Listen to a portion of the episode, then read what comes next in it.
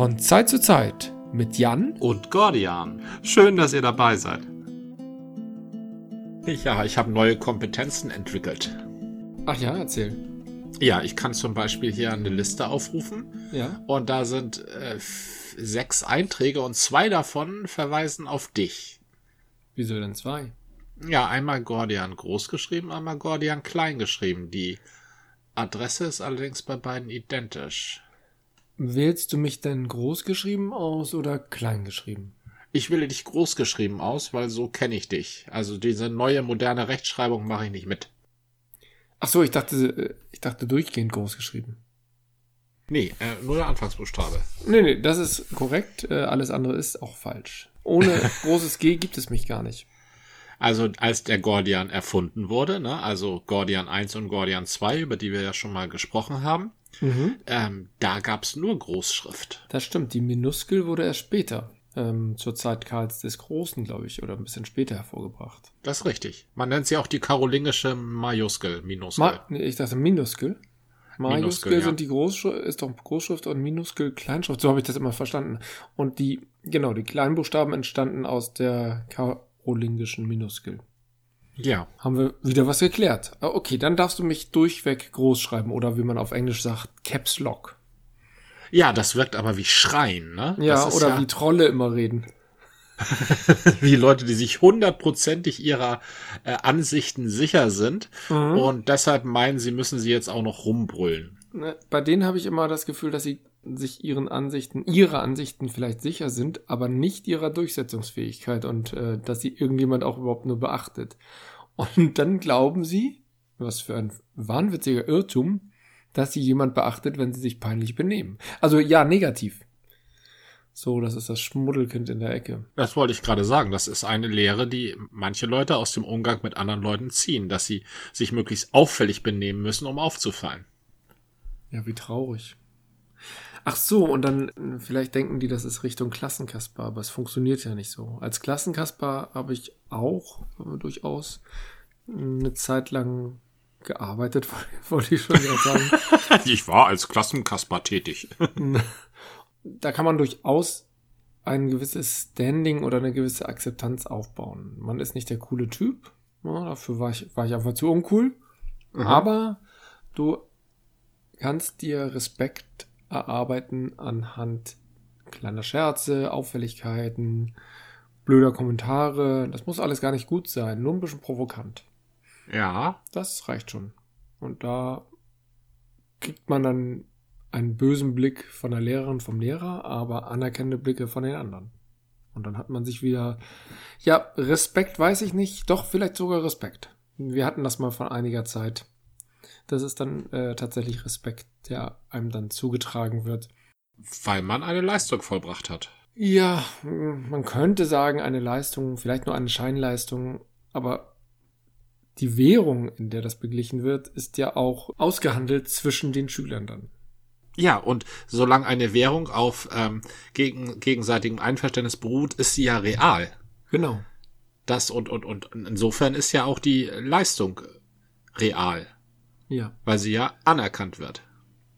Real Genau. ist übrigens ein altes Wort für eine spanische Münze. Natürlich, real. Ja. Ja. Es kann kein Zufall sein. Ich finde, da haben wir schon viel erklärt. Zum Thema Währung. Ja, genau. Ja, und auch zum Thema Werte.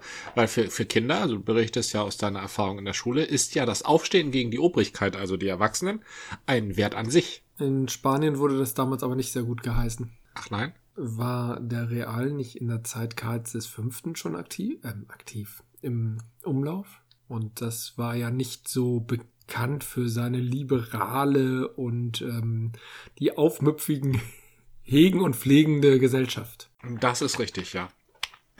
Sag mal, guckst du nach? Nein, ich habe eben meine Flasche aufgedreht und wieder zugemacht, weil mir was im Hals hier, so klingt das mal. Moment. Ah, okay.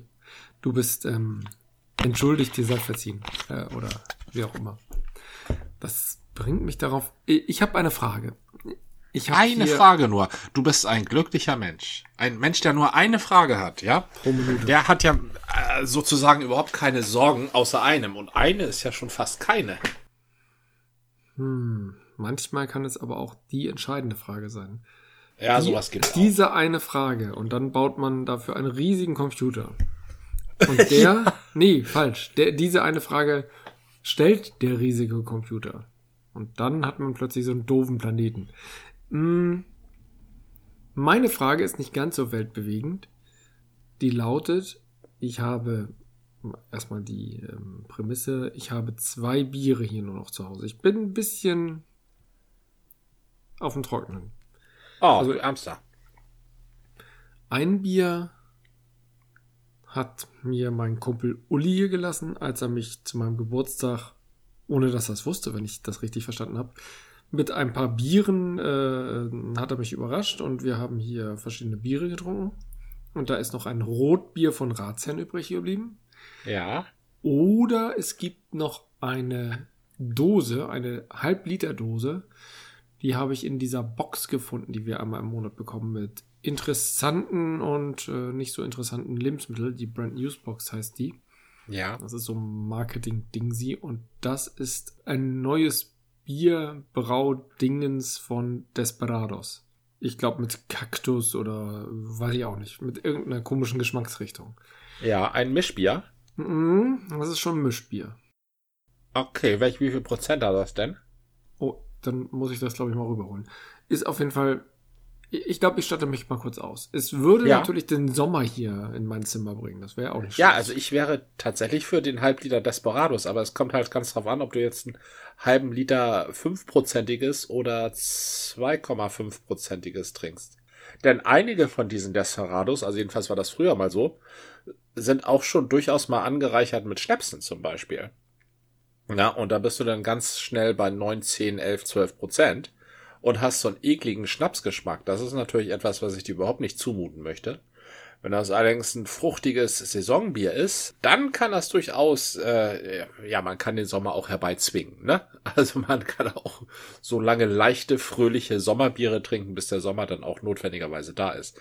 Kurz zusammengefasst, Saisonbier, da unterschreibe ich immer. Ich glaube Ja. nämlich, Bier ist ein saisonales Nahrungsmittel. Stehe ich mit alleine, aber ich verbreite es trotzdem. Da bin ich bei dir. Du stehst damit nicht alleine. Bier ist ein saisonales Nahrungs... Nee, wieso saisonal? Ja, weil es Bier, es gibt zu bestimmten Saison, also zu bestimmten Zeiten gibt es bestimmte Biere. Der Bierjahreslauf. Ja. Ja, genau. Bier ist in einen Jahreszyklus einzubetten. Wenn man mit sich, im Einklang mit sich selbst und der, ja, ich sag mal, der Natur sein will. Ja, das ist ja überhaupt dieses saisonal und regional. Bier ist ja auch ein Ja. sehr regionales Getränk. Desperados glaube ich nicht. ähm, das ist übrigens nicht Kaktusfeige. Geiler Übergang, ne? Hübsch, ja. S- sondern Desperados Lime. Bier mit Tequila-Aroma. Ach doch, Kaktus und Lime. Ich bin gar nicht so schlecht. Mm, Und das hat nur drei Prozent. Ist es jetzt Alles gut oder klar. schlecht? Darf ich das? Das ist, das ist sehr gut, das ist ein Mischgetränk. Ähm, und du kommst mir damit sehr entgegen, denn ich habe hier was ganz ähnliches im, in der Hinterhand. du hast ein Mischgetränk? Ja, ich habe heute mal ein Mischgetränk. Oha, Tatsächlich. die Mischgetränkfolge. Ja, eine Mischgetränkfolge. Ich hol's mal eben hervor. Und zwar habe ich ein, wie es meine Art ist, manchmal kenne ich da gar keine Scheu, von einem der bigsten Big Player überhaupt auf der Welt. Sagtest du manchmal? Ja, manch, manchmal. Ach so, du, ach, du willst kritisch anmerken, dass ich mich zu oft den Big Playern öffne, was? Ne, Ich habe das nicht kritisch gemeint. Ich, mir fiel nur auf, dass du gerne den gesichtslosen Multis folgst. Also, das ist, da, glaube ich, dein, deine Begrifflichkeit. Ich zitiere dich, du gerne. Ja, den gesichts- und seelenlosen Multis. Seelenlos, seelenlos. Das ist genau das, was ich sagen wollte. Und ich muss mich verwehren. Gerne mache ich das nicht. Aber einer muss es ja machen. So sehe ich das eher. Okay, ich bin heute ja auch bei Desperados, weiß, weiß ich gar nicht, ist bestimmt auch ein gesichtsloser Multi. Ich weiß nur nicht welcher. Ja, das ist die Frage, ne? Also ich gebe hier ich geb mir mal, also ich habe hier das ähm, meist exportierteste deutsche Bier auf dem Tisch. Ich glaube, ich habe das irgendwann mal ausgerechnet. Alle 20 Sekunden wird irgendwo auf der Welt ein Becks geöffnet. Ach so, ich dachte, du meinst dieses Bremer Bier namens St. Pauli Boy. Das, das, da, ja, das ist das überhaupt ein Export? Das glaub, ist das nur ist- ein Export, das gibt's nur in Amerika. Das, ist nur ein Export, ne? Ja, Ja. richtig, stimmt. Das, das ist ja. Ja. total unlogisch, dass, die, dass in Bremen ein St. Pauli-Bräu gebraut wird, aber so ist das. Für Amerikaner reicht's wahrscheinlich. genau. Ich habe ähm, ein Becks Ach so, und, in und ganz kurz, da drauf ist natürlich noch eine äh, üppige äh, Frau im bayerischen Dirndl mit irgendwelchen Bierhumpen, die auch so gar nicht nach Bremen Davon habe ich auch schon mal gehört, ja. die gar nicht nach St. Pauli gehört, ne? Aber weil Nee, das einfach alles so das optimale Marketing ist, haben sie das so zusammengeschmissen. Es passt einfach, genau. Für den Amerikaner reicht's. Das war das Für den Stichwort. Amerikaner reicht's, ja. Ich habe hier ein Becks Eis stehen. Das ist Oh, ein ja. Mischgetränk. Das habe ich vor Jahren mal kennengelernt. In einer. Ja, bei mir, ne? so- Nein, nicht bei dir. Ach so. Als ich zu dir kam, da kannte ich das schon. Aber du hattest es auch sehr früh.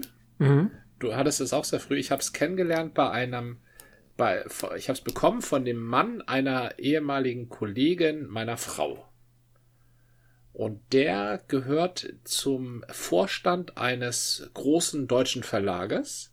Mhm. Und die haben, hatten zu tun mit der äh, Werbekampagne für dieses Bier und deshalb hatte er da so einen Preview-Kasten. Ah, Und, also und hat ganz das früh. Ganz früh, ja. Und hat das jedem aufgedrängt, der zu ihm nach Hause kam. Und äh, da habe ich das äh, kennengelernt. Ah, okay. Ja. Klingt ja spannend. Und jetzt habe ich mir erstmalig seit, ja, das sind jetzt fünf Jahre, ist das jetzt her. Äh, seit, also seit langer Zeit habe ich mir erstmalig wieder so ein Becks Eis mal gegönnt, um zu gucken, ob ich mich an den Geschmack noch so erinnere. Das ist erst fünf Jahre her. Ich glaube, das ist zehn Jahre her. Ja, aber dass ich mein letztes Becks Eis getrunken Ach so. Ja, okay. Und es Ja, ist, müsste sogar noch länger her sein, ja. Denn ich entsinne mich, ich habe das. Ich, ich bin ja gar nicht der Becks-Trinker und früher war meine Frau Becks-Trinkerin und trinkt sie heute auch gerne noch äh, so ein Becks Gold, aber eben auch mittlerweile eine breite Vielfalt anderer Biere. Und da habe ich mich, glaube ich mal, ich, ich wollte ihr was Gutes tun oder habe mich verkauft. So ganz genau weiß ich das nicht. Auf jeden Fall wurde das quittiert mit den Worten, wer kauft denn sowas? Oder wer braucht denn sowas? Ne? ich, Verstehe. ich fand das nicht so schlimm, allerdings finde ich das immer sehr bezeichnend, wenn ein Getränk dann gut ist, wenn es auf einer Temperatur, auf eine Temperatur runtergekühlt werden muss, die die Geschmacksnerven halbwegs betäubt und die Ja. Geschmacks oder und die Aromen eigentlich nicht so richtig spielen lässt. Was bleibt Ja. denn da noch? Ja. Ja, da bleibt nur der Geschmack im Gaumen, also Zunge ist, Zunge ist draußen. Mhm. Ne? Es ist nur noch der Geschmack, den du ganz hinten hast und der auch nur kurz. Ja. Da, da, da, daran richtet sich dieses Getränk. Das ist richtig.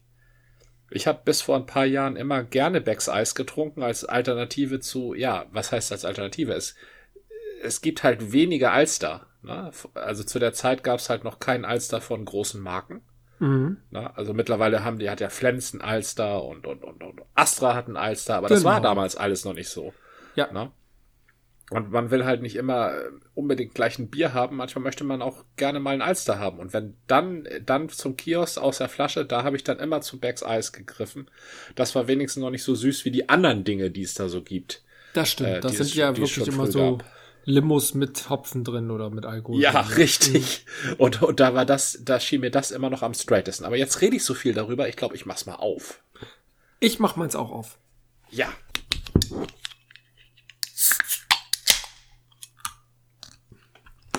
Na, da bist du natürlich ähm, deutlich weiter als ich mit so einem schönen Knacken.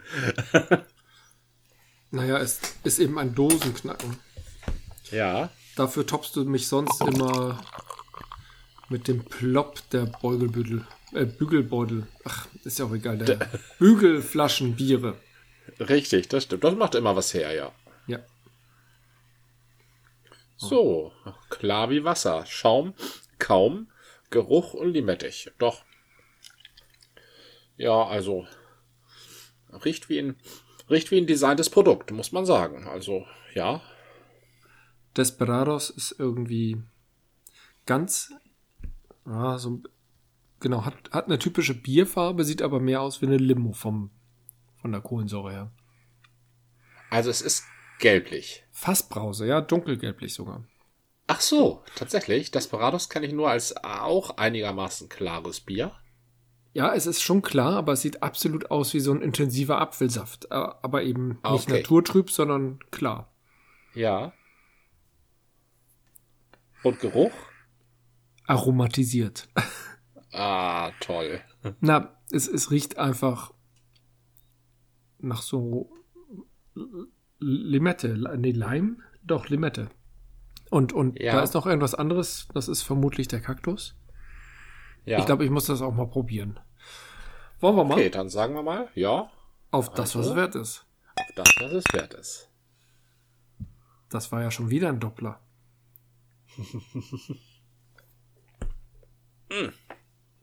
Ja. Ja.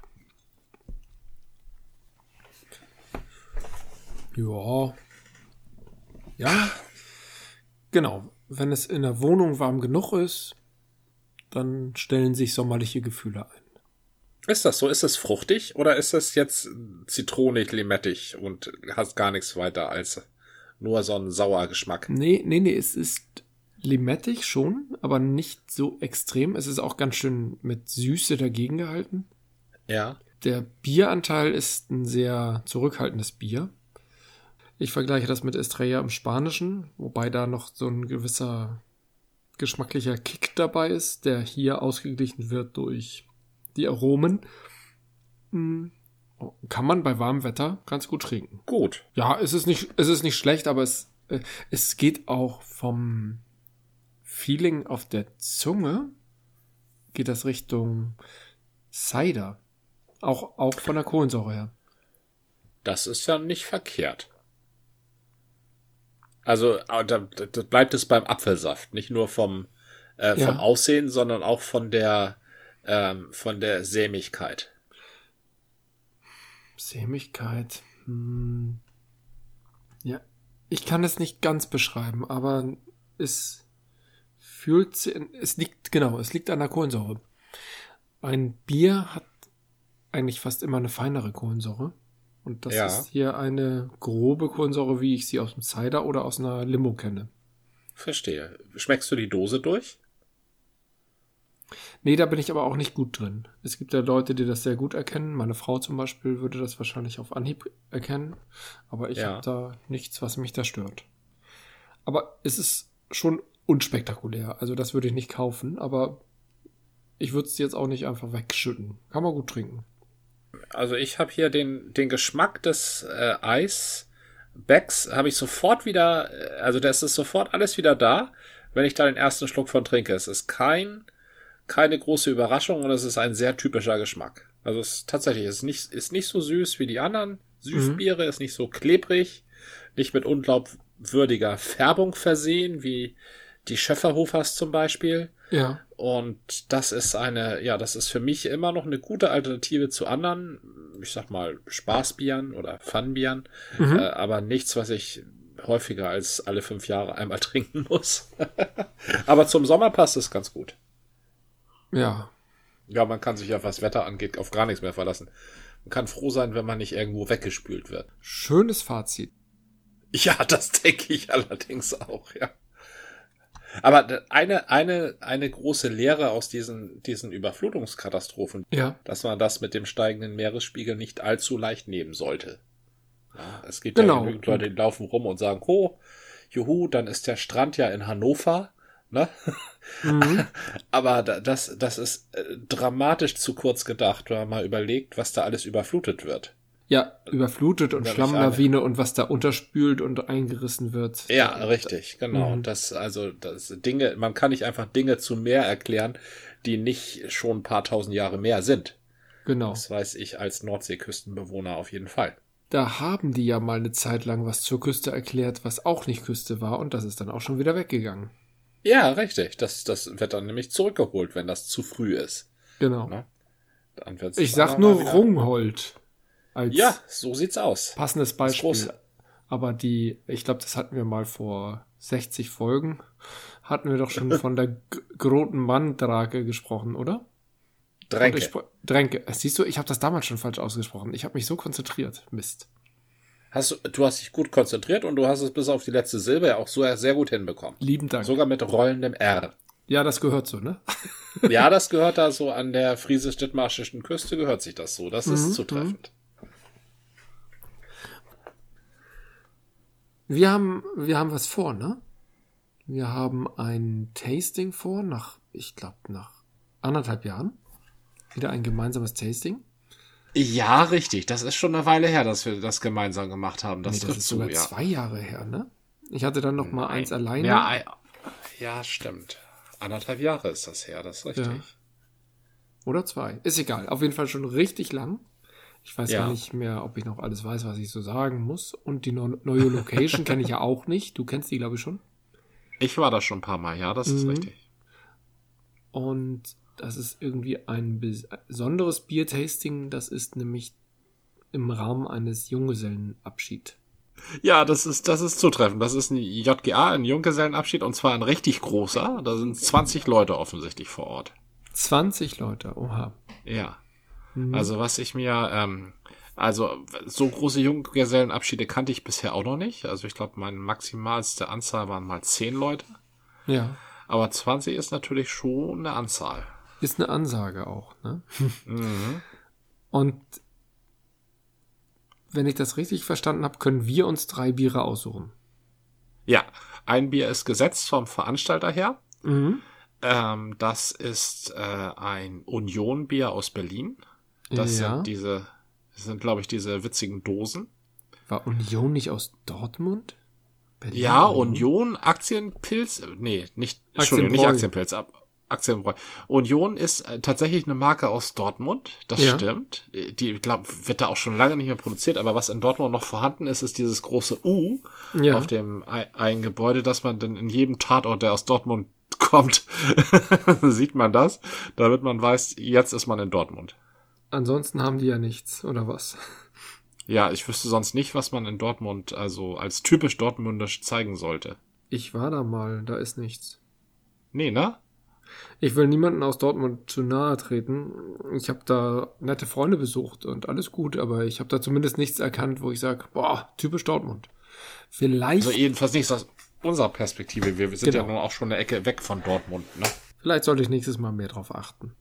Da, die haben da bestimmt typische Sachen, die typisch Dortmund sind, ja, aber jetzt, vielleicht gibt es ja auch, vielleicht ist dieses U ja auch auf jedem zweiten Gebäude da, dass man das immer im Bild hat. Ich halte das für eine gewagte These und als ich selber in Dortmund war, habe ich kein U gesehen. Aber das U, das ich meine, das hast du schon vor Augen, oder? Ja, aber das habe ich da nicht gesehen, insbesondere nicht an jedem zweiten Gebäude. Also ich kenne okay. dieses Bild, ja. aber ich habe es da vor Ort nicht gesehen. Deswegen halte ich das ja für durchaus möglich, dass ich nicht alles von Dortmund gesehen habe man darf Dortmund eine Chance geben, aber eigentlich waren wir ja auch gar nicht bei Dortmund, denn dieses Union Bier ist ja aus Berlin. Du hast ja recht. Ähm, und warum heißen die auch Union? Tja. Die heißen ich so. Glaube weiterhin, dass die Dortmunder Union vielleicht gar nicht mehr im Geschäft ist. Jedenfalls ja. habe ich da irgendwie sowas im Hinterkopf klingeln. Ja. Ähm, ja, und vielleicht heißt dieses Union Berlin einfach Jinjen und ist äh, irgendwie so ein ausländisches, äh, englisches oder so, dass die dann auch so heißen dürfen auf dem deutschen Markt. Ja, oder die dürfen so heißen, weil es das Dortmunder nicht mehr gibt. Man weiß es ja nicht. Oder, oder die haben sich die Markenrechte, gibt, ja. ja. Oder Union ist gar nicht geschützt, weil das so ein allgemeiner Begriff ist. Sowas gibt es ja auch, dass die Begriffe mhm. einfach zu äh, gewöhnlich sind und zu oft äh, vorkommen, dass man das ja. dann gar nicht mehr äh, als Marke oder Idee auch nur schützen lassen kann. Es haben sich ja sogar schon Parteien nach diesen Bier, Bieren benannt. Das sind dann auch so bierselige Parteien. Ja, das ist halt auch nur so ein, da, da kommen sie ihren, kommen sie größten Teil ihrer Wähler auch entgegen. Genau. Ja, das sind so Parteien, die diese kultischen Veranstaltungen in so Bierzelten machen. Auf jeden ähm, Fall. Und als, als höchste politische Disziplin auch die Bierzeltrede kennen. Stimmt. Die dann ja, auch das, manchmal das, in den Bundestag wandert, aber ja. Ja, richtig. Die sind dann auch manchmal in den Bundestag zwingen. Zutreffend. Das ist richtig. Ähm, ein Bier steht, das Union, und drei weitere dürfen wir uns aussuchen. Dürfen wir mhm. quasi unsere eigene Präsentation zusammen komponieren. Vier Biere sollen werden vier Biere sein. Verköstigt. Okay. Ja. Hm. Hatten wir nicht mal früher fünf oder sechs? Ja, das ist aber eine ganz spezielle Veranstaltung. Ist die Und verkürzt? da werden nur ja, die ist offensichtlich kürzer, also zwei Stunden, hm. na, kürzer ist das nicht, ne? Zwei Stunden. Zwei Stunden, vier Biere, wie soll das funktionieren? Da müssen wir aber was erzählen. Hm. Da sagst du überhaupt was. Zwei Stunden, vier Biere. Hm. Dann haben sie eine halbe Stunde pro Bier? Ja, das eine müssen sie sich selber brauen. Das, dann wird ein Schuh draus. Ja, hm. vielleicht müssen die auch selber was basteln. Vielleicht müssen wir noch irgendwelche Partyspiele mit denen spielen. Ich glaube, ich sag doch wieder ab. nein, nein, du machst das jetzt mit. Ja, okay. Ich habe ja nur hab, zugesagt, weil du zugesagt hast.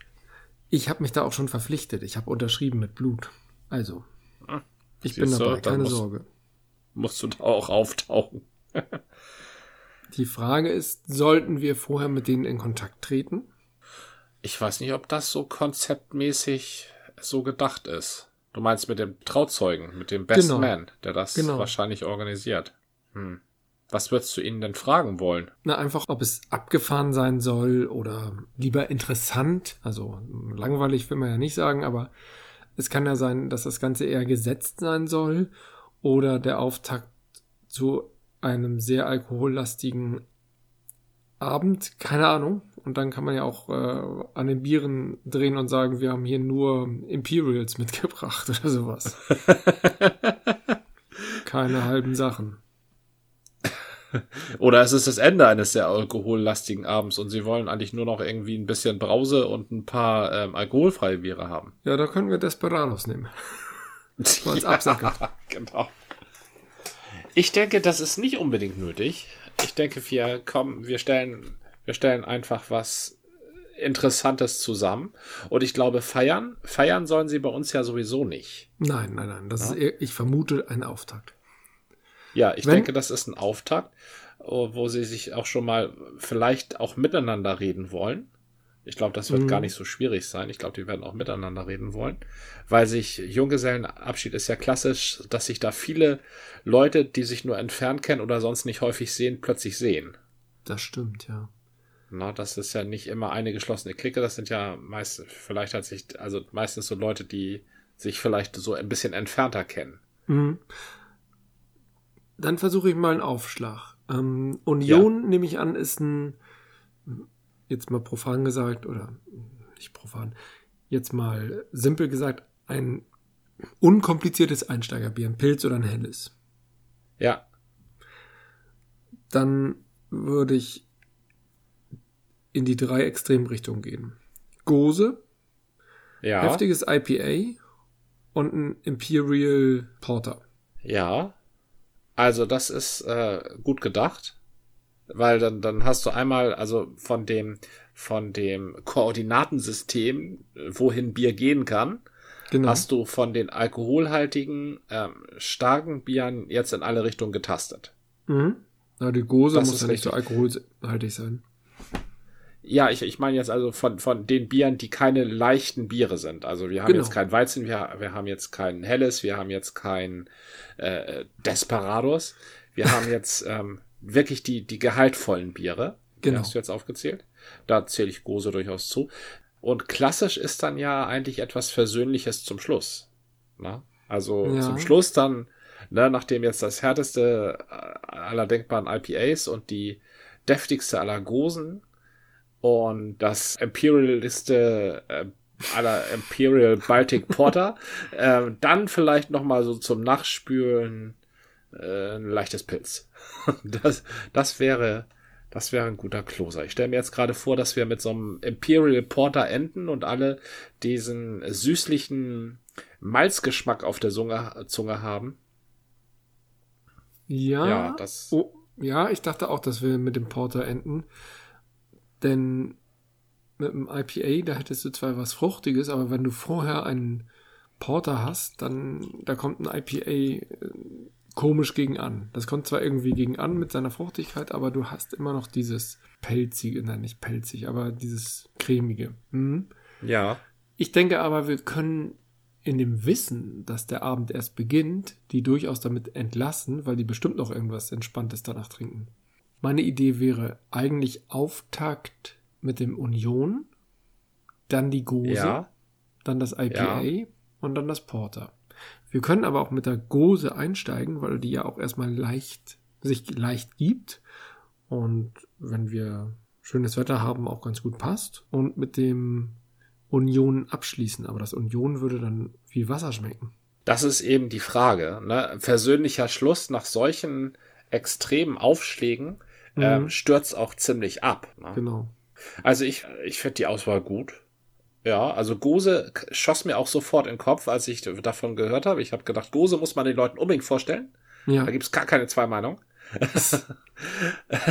Imperial bin ich auch für, ja. Mhm. Und ein schönes IPA. IPA muss einfach heutzutage bei einer ähm, Craft Beer Vertestung dabei sein, weil ja. es einfach ein Signature Bier ist. Weil das genau, genau. IPA ist einfach das Craft Bier. So. Und das muss dabei sein. Da, da, da lernen sie auch was. Da lernen sie nicht nur was kennen, da lernen sie auch was. Ich äh, überlege gerade, ob man vielleicht die Gose an den Schluss setzen sollte. Oha, ja, die Gose könnte das vielleicht, äh, um es mal so auszudrücken, aufwischen. Mhm, ja. Weil sie diese Salzigkeit hat. Dann, ja. dann muss es eine heftige Gose sein, vielleicht wie diese Gose Morning Vietnam. Mhm. Gose Morning Vietnam, ich glaube, da, soweit ich das verstanden habe, ist doch auch gerade eine von Kervida rausgekommen, eine Gose. Die haben nicht zwei, die Elbgose draußen? Ja, hatten die nicht so, sowieso zwei Gose? Auf jeden Fall eine Gose haben sie auch. Die hatten mich, ja. die, die finde ich aber gefällig. Gefällig ist ja auch gar nicht verkehrt. Du musst natürlich immer beachten, dass wir zwei, ne, mit der Gose schon so manches auf und ab erlebt haben. Also ich kann ja. das für mich auf jeden Fall in Anspruch nehmen. Ich habe da so einen allgemeinen Überblick und natürlich äh, gefällige Gose ist für Leute, die Gose nicht kennen, na, immer noch eine ein heftiges Erlebnis. Wobei meine erste Gose war, glaube ich, die Gose Morning Vietnam. Die tauchten ja auch noch deswegen so in den Vordergrund, weil sie einen coolen Namen haben. Ja. Und ich glaube auch ein cooles Etikett. Ich glaube, das ja. müssen wir auch stark berücksichtigen, dass wir kernige Etikette haben müssen. Äh, Richtig. Kernige Etiketten das, haben müssen. Das ist, das ist absolut notwendig, ja. Das, weil das ist nämlich auch, also IPA muss dabei sein beim Craft Beer Tasting und mhm. ein Hinweis auf die Etiketten was sich da ja. manche Leute ausdenken, was sie sich dabei denken, wie sie das konzeptionieren, was, was das immer wiederkehrende ist bei manchen Brauereien, wie sie sich gegenseitig zitieren. Das ist wichtig, das stimmt. Da könnte ich mir durchaus vorstellen, auch wenn das ein Klassiker ist, aber das spricht ja nichts dagegen, dass wir da auf Ratsherrn zurückgreifen und da das Westkü äh, das Westküsten heißt das jetzt, ich weiß es nicht mehr. Das mit dem Hai, du weißt schon. mit dem Heißsurfbrett Butter. Genau. ja. Mittlerweile auch irgendwie mit Halskrause um den Hai, ich weiß es nicht mehr. Aber das ist ja. immer noch ein sehr, sehr, sehr ordentliches IPA. Und für jemanden, der noch keine IPA-Erfahrung hat, auf jeden Fall eine Herausforderung. Es ist überhaupt nicht unwahrscheinlich, dass sie schon mal so einen ähm, Ratsherrn West Coast IPA in der Hand gehabt haben, weil es das ja auch zum Teil, also Ratsherrn hat ja eine ziemlich gute Distribution in Hamburg. Das stimmt. Also da stolpert, stolpert man häufiger schon mal drüber. Und da wäre es vielleicht eine gute Idee, nicht zu Ratsherren zu greifen, sondern mhm. ja gerne zu Hamburg, aber einer kleineren Sache, auf die man nicht so sofort kommt. Kehrwieder? Kehrwieder zum Beispiel, Buddelschip oder Wilswuchs. Oder Überquell. Überquell ist, ja, also Überquell ist bekannter als man denkt, übrigens, wegen der okay. Riverkasematten. Ja, okay. Die sind schon richtig äh, angekommen in der Szene, die sind schon richtig bekannt in der Szene, also in, in der, der, dem normalen Hamburg-Weggänger. Äh, Dann ist Wildwuchs natürlich auch eine, ja, Buddelsch Buddelschip ist mir tatsächlich ja immer noch zu unbekannt. Also für mich, ich habe die ab und zu mal ja. im Laden gekauft, aber ich habe zu denen noch keinen persönlichen Bezug aufgebaut. Ich war auch nie vor, na gut, bei ähm, Kervida war ich nicht vor Ort, aber den sitze ich schon virtuell manchmal auch ganz schön auf den Schoß.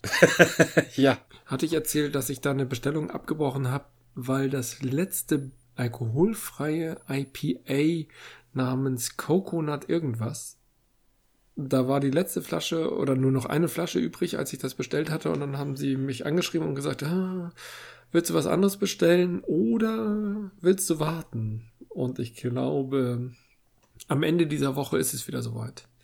Dann kann ich wieder versuchen so. zu bestellen. Ja, dann produzieren die das quasi dir auf den Tisch. Das, ich, ich, ich hänge hier direkt am Zapfhahn. Nein, am, am, am Fass. Direkt am, am Fass. genau. Mit dem Strohhalm im Fass. Also wollte ich, das klang super. Das klang nach einem sehr ja. sommerlichen IPA. Und das alkoholfrei ja. finde ich super. Oh, das wäre natürlich auch nochmal eine Idee.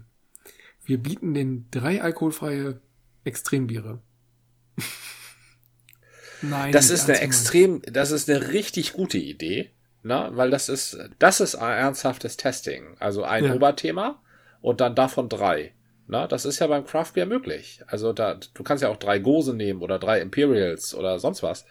Aber es ist für diese, wir haben nur Ja. vier Biere, ist es ein Ja, bisschen ja. zu viel. Das könnte man mal bei so einem Sechser-Tasting, könnte man das mal überlegen, ob man das machen möchte. Einfach mal so ein Gose-Block oder so ein Imperial-Block oder sowas. Nee, jetzt hast du mich missverstanden. Ich wollte denen schon diese drei Varianten geben, aber in alkoholfrei. Ja, das verstehe ich. Das ist ja ein Block. Das ist dann der alkoholfreie Block. Ich sehe tatsächlich Alkohol, ja, doch kann man so sehen, aber gerade die Möglichkeit beim Craft Beer dem fehlenden Alkohol was entgegenzusetzen. Beim IPA geht Ja. das sehr gut. Beim Porter könnte ich mir das vorstellen, aber es wäre auch denkbar, dass man dann nur so ein Malzbier hat. Bei der Gose, bei der Gose weiß ich es einfach nicht. Gose Bei alkoholfrei, der Gose müsste eigentlich extrem viel möglich sein. weil die ja so viel Varianz bietet. Du kannst ja alles Ja, reinschmeißen. weil die. Die ja, Gose ist ja der es- Gin unter den Bieren. das ist sehr gut beschrieben. Die Gose ist der Gin unter den Bieren, ja. Du gibst, haben wir Glück, das Glück, dass es das nicht ganz so inflationär gibt wie Gin mittlerweile. Das stimmt. Jeder Supermarkt hat ja seinen eigenen Gin mittlerweile. Das ist ja, also das ist ja richtig durch die Decke gegangen, was hier bei Gin passiert. Apropos jeder Supermarkt. Ich war letztens, weil du es mir ja auch immer empfohlen hattest, mal im Struve, im Edeka Struve. Die Ja. sind ja groß aufgestellt. Und was ich Ja. nicht wusste, die haben ja ihr eigenes Bier. Also Die nur haben ihr eigenes gelabelt, Bier, ja. nur richtig. gelabelt, aber das ist und zwar ihr eigenes Craft Bier. Da stand auch irgendwie, wer Ja. das für die macht, aber da dachte ich so, okay, ja, du willst es uns zeigen. Das ist dir offenbar wichtig. Fand ich sehr charmant. Habe ich nicht probiert, habe ich nicht gekauft, aber doch könnte mich reizen. Ja, das ist, das ist zutreffend. Die haben ihr eigenes äh, Craftbier, hatten sie auch schon relativ früh. Okay. Und die haben auch ihren eigenen Gin. Obwohl das eigentlich tatsächlich ja nur ein Franchise-Nehmer einer großen äh, Kette ist. Ne? Ja, klar. Also zwei Läden haben sie immerhin, ne? Und das scheint sich schon mal zu lohnen. Wie zwei Läden was? Es gibt ja zwei Struves in Hamburg. Nein, die haben noch viele kleinere Läden. Also die haben den einen in Bramfeld und den anderen in, an der Osterfeldstraße in Lockstedt Ja. ist es, glaube ich, noch. Und die Ja. haben aber auch das, was früher Schlemmerland oder so war, ist auch alles Struve. Was ist Und- denn Schlemmerland? Ja, die hatten früher so eine so kleine Läden, die auf Delikatessen spezialisiert waren in, Eppen. Eppendorfer Landstraße oder Eppendorfer Weg, ich weiß es immer nicht. Welche, welche Eppendorfer Straße führt denn durch Eppendorf bis zum Eppendorfer Baum runter? Eppendorfer Stra Straße, ne? Landstraße, ne? Da ist auf jeden Fall Äh. so ein kleinerer Edeka und dann gibt es im Hanseviertel ein Edeka im Untergeschoss. Das ist auch Struve. Ja. Ach nee. Und da gibt es noch einige nicht so populäre Läden, die auch alle in Wahrheit Struve sind. Nur den St- Okay, das richtig ist Struve das, nennt, das ist der größte Edeka-Besitzer hier. Ich glaube, so Ja, ne? möglicherweise auch insgesamt der größte Edeka-Mensch. Der hat auch in der Genossenschaft durchaus Gewicht. Gut, dann, dann riskiert er ja nicht ganz so viel, aber äh, witzigen Schritt finde ich das trotzdem. Ja, ja also der hat sein ich- eigenes Craftbier, das stimmt. Ich schätze ja große Läden, die dann auch wirklich aus dem Vollen schöpfen. So ähnlich wie beim Rewe. Die Rewe, äh, wie heißen die nicht, City, die Rewe Center können, können ja auch mehr machen. Und da bestimmen, wenn ich das richtig verstanden habe, die Marktleiter auch so einiges. Und in der Dorotheenstraße gibt es ja den Rewe Stanislavski und Larsen, ist das, glaube ich. Stanislavski Ja. ist ja der alte St. Paulianer, wenn ich das richtig im Kopf Ja. habe. Und der Ja. hat sich ja zusammengetan mit dem zweiten und die haben dann irgendwann den ehemaligen Turm übernommen. Der Laden ist in einer in einem ehemaligen Straßenbahndepot und das ist eine Halle, die früher immer scheußlich aussah, egal welcher Laden da drin Ja. war. Das lief auch lange Zeit nicht gut. Und dann haben die den übernommen und richtig schick gemacht. Und so eine große Halle schick zu machen, ist gar nicht mal so einfach. Und das ist echt ein exquisiter Laden. Großes Angebot, klar. Riesige Verkaufsfläche. Und gleichzeitig auch viel Besonderes. Also, Ja, Dann natürlich auch riesen- hochpreisig, genau. Die sind auch hochpreisig, das stimmt. Die haben eine äh, extrem gut sortierte Fischtheke. Die haben Also die, die, die haben da richtig investiert. Da, da kannst ja. du sehr fein geschmackliches kannst du da kaufen. Ja, das ist allerdings für den normalen Supermarkteinkauf. Also man sollte schon was Besonderes wollen, wenn man dahin will. Also einfach nur für zwei Tüten Milch und eine Palette Joghurt ähm, ist das, ja, es ist hochpreisiger. Palette Joghurt? Du kaufst Joghurt palettenweise?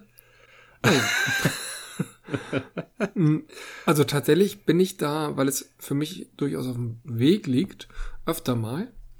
Und die haben einige Sachen, die es nur dort gibt. Und dann verlässlich nur dort. Manchmal haben andere Läden ja auch etwas, aber nicht immer.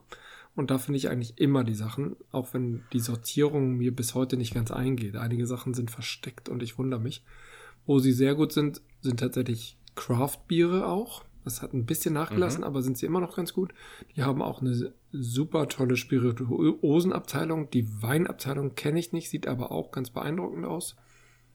Aber die haben auch im Bereich Süßigkeiten zum Beispiel vegane Cantuccine. Nee, wie heißen denn diese italienischen Mist? Die Kekse, die Kekse, die man gerne, die so brotartig sind. Ah. Ja, ich weiß, was du meinst, mit so Mandelsplittern drin. Genau, und dann gibt es noch Amarettini, die sind äh, irgendwie, kommen meistens vom gleichen Hersteller und da haben sie vegane Varianten. Oder vegetarisch zumindest. Ja. Ja, sonst ist da häufig irgendwie Ei drin und ich bin ja immer auf der Suche bei Süßigkeiten gerade nach Ei und milchfreien Produkten. Das ist sehr weise von dir. Das ist, glaube ich, noch nicht so ins Bewusstsein eingedrungen, dass Ei quasi überall drin ist, was wir essen. Und das, mhm. Äh, na, das, das Ei, was da so im Brot, im Kuchen, im, in der, in der Nudel ja nicht so, oder doch in einigen Gibt's Nudeln auch, auch schon. Gibt's auch? Äh, Eiernudeln? Richtig, das Ei, was also quasi überall in der Nahrung drin ist, das ist eben nicht das äh, Freiland-Ei. Nee, das ist eben nicht. nicht das Ei, wo das, wo das Huhn jemals eine Wiese gesehen hat. Das sind eben die Eier aus der allerfiesesten Produktion. Genau. Na, und da ist das ist sehr angemessen, darauf äh, zu achten, weil nur mit. Und das ähm, ist schwer. Also ja, du, die werben, schwierig. klar, wenn da vegetarisch drauf steht, bin ich schon mal glücklich. Ich bin ja gar kein Vegetarier, aber wenn, dann möchte ich eben Ei lieber aus ähm, Freiland oder am besten Bio und und Geschwisterküken oder was weiß ich nicht alles. Da habe ich hm. klare Vorstellungen, die vielleicht manchmal auch ein bisschen überkandidelt sind, aber ist egal. Da möchte ich auf jeden Fall lieber drauf achten. Und genau bei solchen Produkten ist es total fies. Du greifst so zum netten Schokoriegel und denkst, oh Mist. Palmöl hast du auch in fast jeder Süßigkeit, total extrem. Ja. Mm, und dann eben ständig irgendwelches Ei, wo du nie weißt, wo es herkommt. Ja. Das fand ich super. Naja, gut, du kannst schon mal davon ausgehen, dass es aus der billigsten aller billigen Quellen kommt, ne? Das war ganz cool. Ich war letztens in einem, ja, letztens ist gut. Wir waren doch im Urlaub an der Mosel und da haben wir einen Supermarkt gehabt, wo eben auch irgendwie keine Bio-Eier, das war irgendwie ein Edeka-Abkömmling, keine Bio-Eier waren und irgendwelche Eiernudeln und die sahen total toll aus, aber da dachte ich nie lieber nicht. Und dann habe ich mich mit dem Chef da unterhalten und der hat gesagt, ja, wir würden ja gerne Bio-Eier, aber das Problem ist, der lässt sich nicht zertifizieren, weil die Bio-Zertifizierung ja teuer ist. Aber die ja. Hühner haben da Auslauf.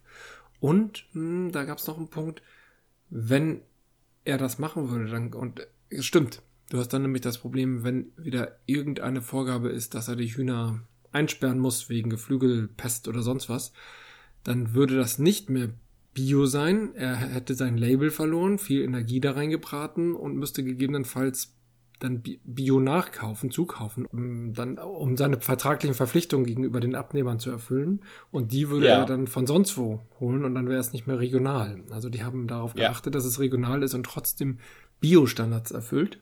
Und dann habe ich mich weiter mit ihm unterhalten und er hatte auch ganz leckere oder lecker erscheinende, ganz schick aussehende Eiernudeln und da habe ich gemeint, hm, hm, hm, wie ist das dann, wie verhält es sich, sich denn hier mit den Eiern da drin? Und auch da eben nicht von äh, billig auf dem Rohwarenmarkt eingekauft, sondern tatsächlich selbstgemachte Nudeln mit Eiern aus, äh, aus der Region und eben auch darauf geachtet, dass das Freilandhühner sind.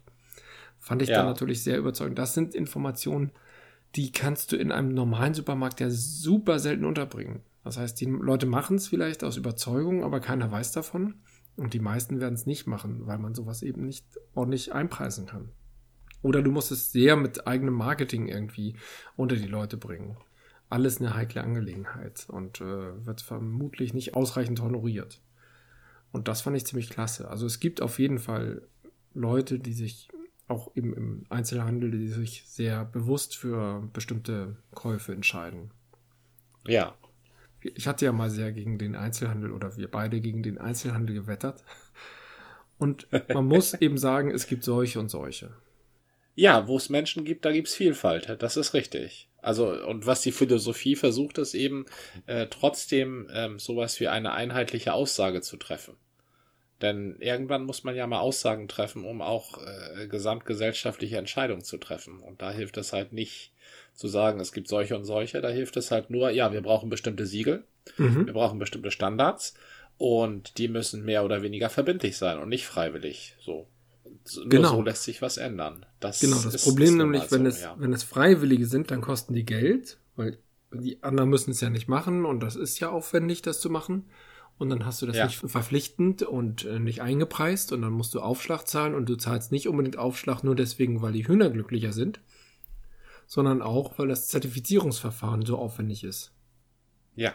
Und auch nicht einmalig, sondern wiederholt in regelmäßigen Abständen. Ja, genau. Das muss immer wiederholt werden. Ja. Und da kann ich sehr gut verstehen, wenn, wenn jemand, der eigentlich nur seine Tiere schützen will oder gut halten möchte, dann sagt, das kann ich mir nicht leisten oder das äh, würde mich einschränken oder die Tiere einschränken, wie auch immer, dass er darauf verzichtet, wenn er seine Vertriebswege kennt. Aber dann weiß man natürlich nicht immer so genau, was ist denn das jetzt. Aber da finde ich ja die, der, der Weg, sich mit den Händlern oder mit den Anbietern zu unterhalten, natürlich immer vorausgesetzt, dass man ihnen trauen muss. Das ist dann mhm. der Deal. Da ist nichts offiziell zertifiziert, sondern das sind Aussagen, denen ich trauen muss.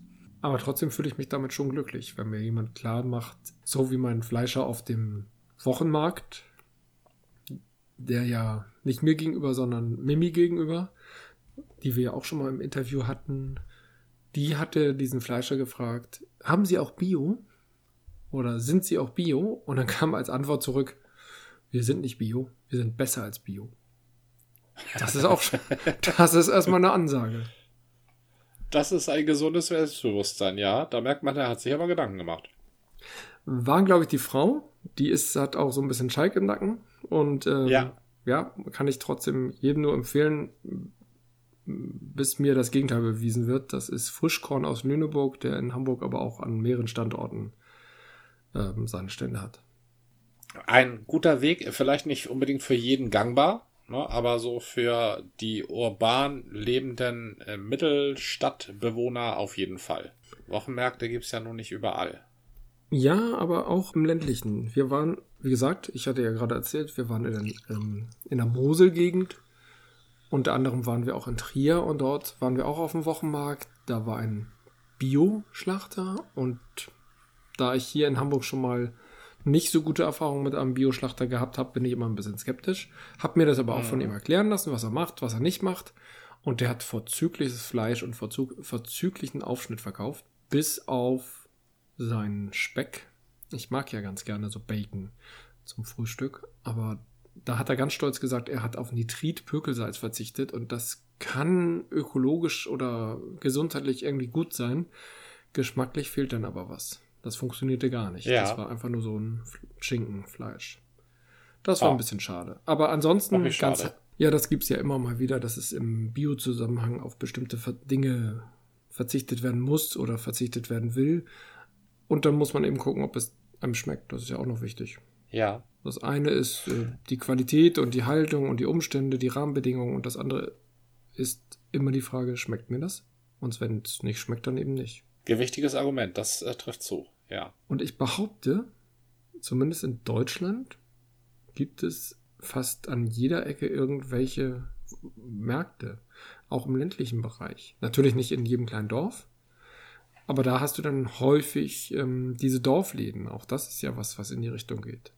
Ja. Und mit denen kann man eigentlich immer reden und äh, die erzählen einem, woher die Tiere kommen, woher die überhaupt die ganze Produktpalette kommt und sind dann meistens auch ganz stolz, weil sie sich echt Gedanken machen. Und da sind viele tolle Entdeckungen dabei. Also ich nutze das auch gerne, wenn wir unterwegs sind, irgendwo an der Straße zu halten und da dann ähm, die Sachen zu kaufen, die es da so gibt. Gerne vom Bauern. Manchmal sind da auch irgendwelche Stände an irgendwelchen Wegesrändern. Auch das kann funktionieren. Und wichtig ist da immer das Gespräch. Ja, also die, ähm, die Sachen, die sie da liegen haben, das sind meist die besten Sachen. Mhm. Das sind die Sachen, die sie eben da haben, um sie zu präsentieren. Die haben sie nicht an den äh, jetzt, ich will jetzt nicht gesichtslosen Multi sagen, aber da Doch, auf dem Land, da sind ja auch gleich die. Nein, wollte ich nicht. Ja, manchmal, aber das sind, das mögen Multis sein, aber die haben auf jeden Fall ein Gesicht. Also auf dem Land sind ja so diese mittelgroßen Produktionsstätten, die da unmittelbar mhm. am Erzeuger sind. Ja, ähm, ja. Die Stadt, äh, das kleine Dorf, wo ich herkomme zum Beispiel, da sind auf dem umliegenden Industriegebiet, da sind so drei, vier, fünf verarbeitende Betriebe. Die machen dann gleich den Kohl, der auf den Feldern äh, angebaut wird. Die machen daraus dann gleich ähm, Sauerkraut und dann verarbeiten sie die Fische, die vor der Küste gefangen werden und all mhm. sowas. Ne? Das, das gibt's ja auf dem Land. Das sind auch große Sachen oder äh, Betriebe, die zu größeren Firmen gehören, aber die haben da in der Stadt haben sie noch ein Gesicht. Da kennst du dann halt so den Produktionsleiter und die Geschäftsführung, die sind dann als solche bekannt. So, und ja, traust ja. du dann auch in gewisser Weise. Und du, du kennst sogar Leute, die da arbeiten und du weißt, die arbeiten da gut und die kaufen mhm. gut ein und die da ist manches regionaler, als man denkt übrigens. Na, auch so für diese, äh, wenn man, wenn da Fisch gemacht wird, also jedenfalls war das damals so, ne? Wenn da Fisch ja. gemacht wurde, dann kam tatsächlich für die Mayonnaise, kamen dann so die Eier vom Bauern nebenan.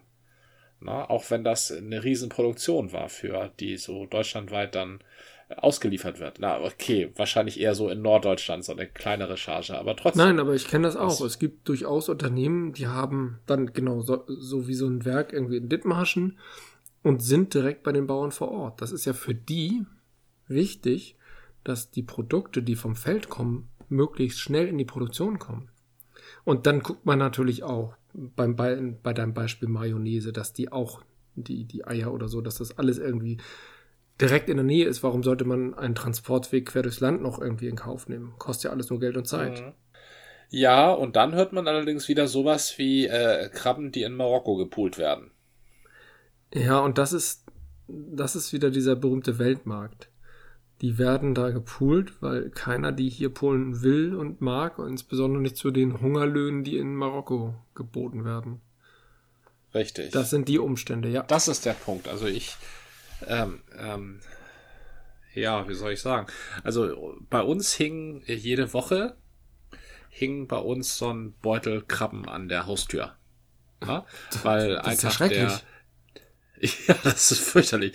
Das war einfach so der, der Schwiegersohn der Nachbarin, der hat auf dem Krabbenkutter gearbeitet ja. und der hat dann halt immer so ein paar Kilo Krabben äh, bei der Nachbarin abgeliefert und die hat dann davon immer zwei Kilo bei uns an die Haustür gehängt.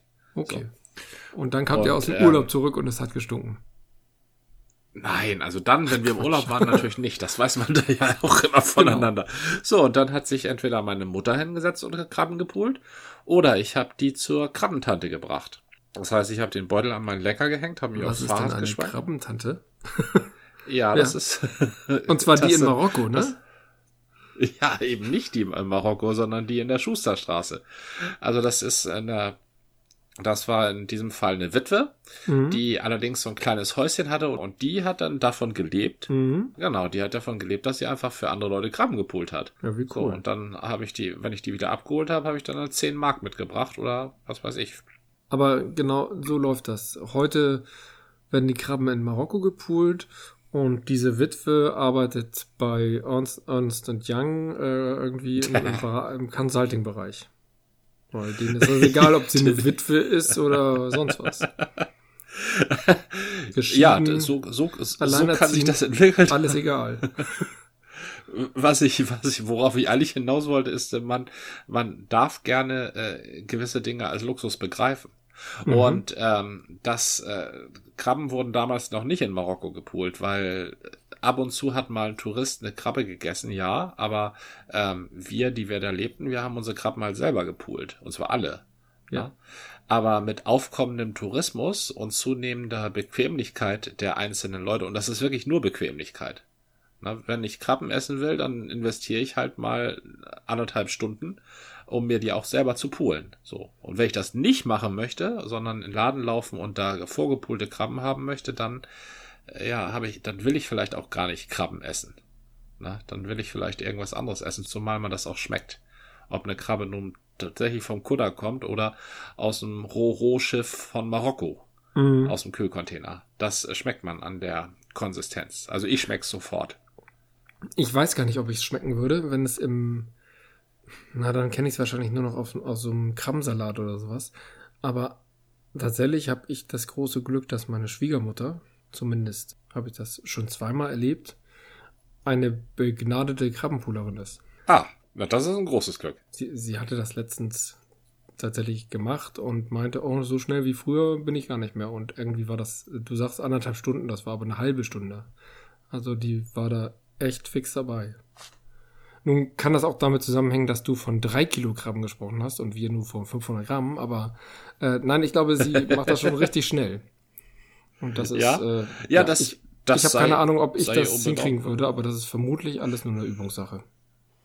Ehrlich gesagt, wenn meine Mama Krabben gepult hat, dann hat die Nachbarin meistens mitgepult. Und mhm. dann haben auch noch so zwei, drei Schluck Steinheger mitgepult. Steinheger? Was? Ja, das ist so ein äh, äh, Wacholderschnaps aus, Ach so. Äh, aus dem West Westfälischen. Ja, ja, ja. Wird ja, eiskalt getrunken. Also bei uns jedenfalls. Und, und wenn er, ja, da waren wir doch schon mal, diese kalten Getränke. Die bringen ja, die haben ja nichts. Ja, okay. Und dann nach äh, waren die Krabben vorbei und äh, die beiden waren Dun. Dun ist auch so ein richtig schöner norddeutscher Ausdruck. Ja, das ist so ein bisschen liebevoll, ne? Das passte doch jetzt ganz gut. Ja, das passt ganz gut, ja. So, haben wir, haben wir denn jetzt unser Setting für das ähm, Tasting durch? Also, also wir haben das zu 100% durch. Ich stimme mit dir, mit dir überein. Es welches Porter nehmen wir denn? Das fehlt nämlich noch. Beim IPA müssen wir noch mal gegenchecken, aber da haben wir schon Ideen, gerne hamburgisch, aber welches Porter? Also, wir nehmen ein IPA, wir nehmen eine Gose. Du hast jetzt Gose Morning Vietnam in die Runde geschmissen. Ich sage, es muss die Elbe-Gose von ähm, Kervida sein. Sollten wir das ähm, doch mal Und ich sehe nur eine andere Möglichkeit. Ich sehe nur eine Möglichkeit, wie wir ähm, da auf einen grünen äh, Zweig kommen. Wir müssen für unsere nächste Aufnahme uns jeder eine Gose besorgen und die testen und uns dann einigen, was besser ist. Und bis dahin überlegen wir uns auch noch, welches Porter wir denn haben wollen. Das war eine Folge des Podcasts von Zeit zu Zeit mit Gordian und Jan. Bis zum nächsten Mal.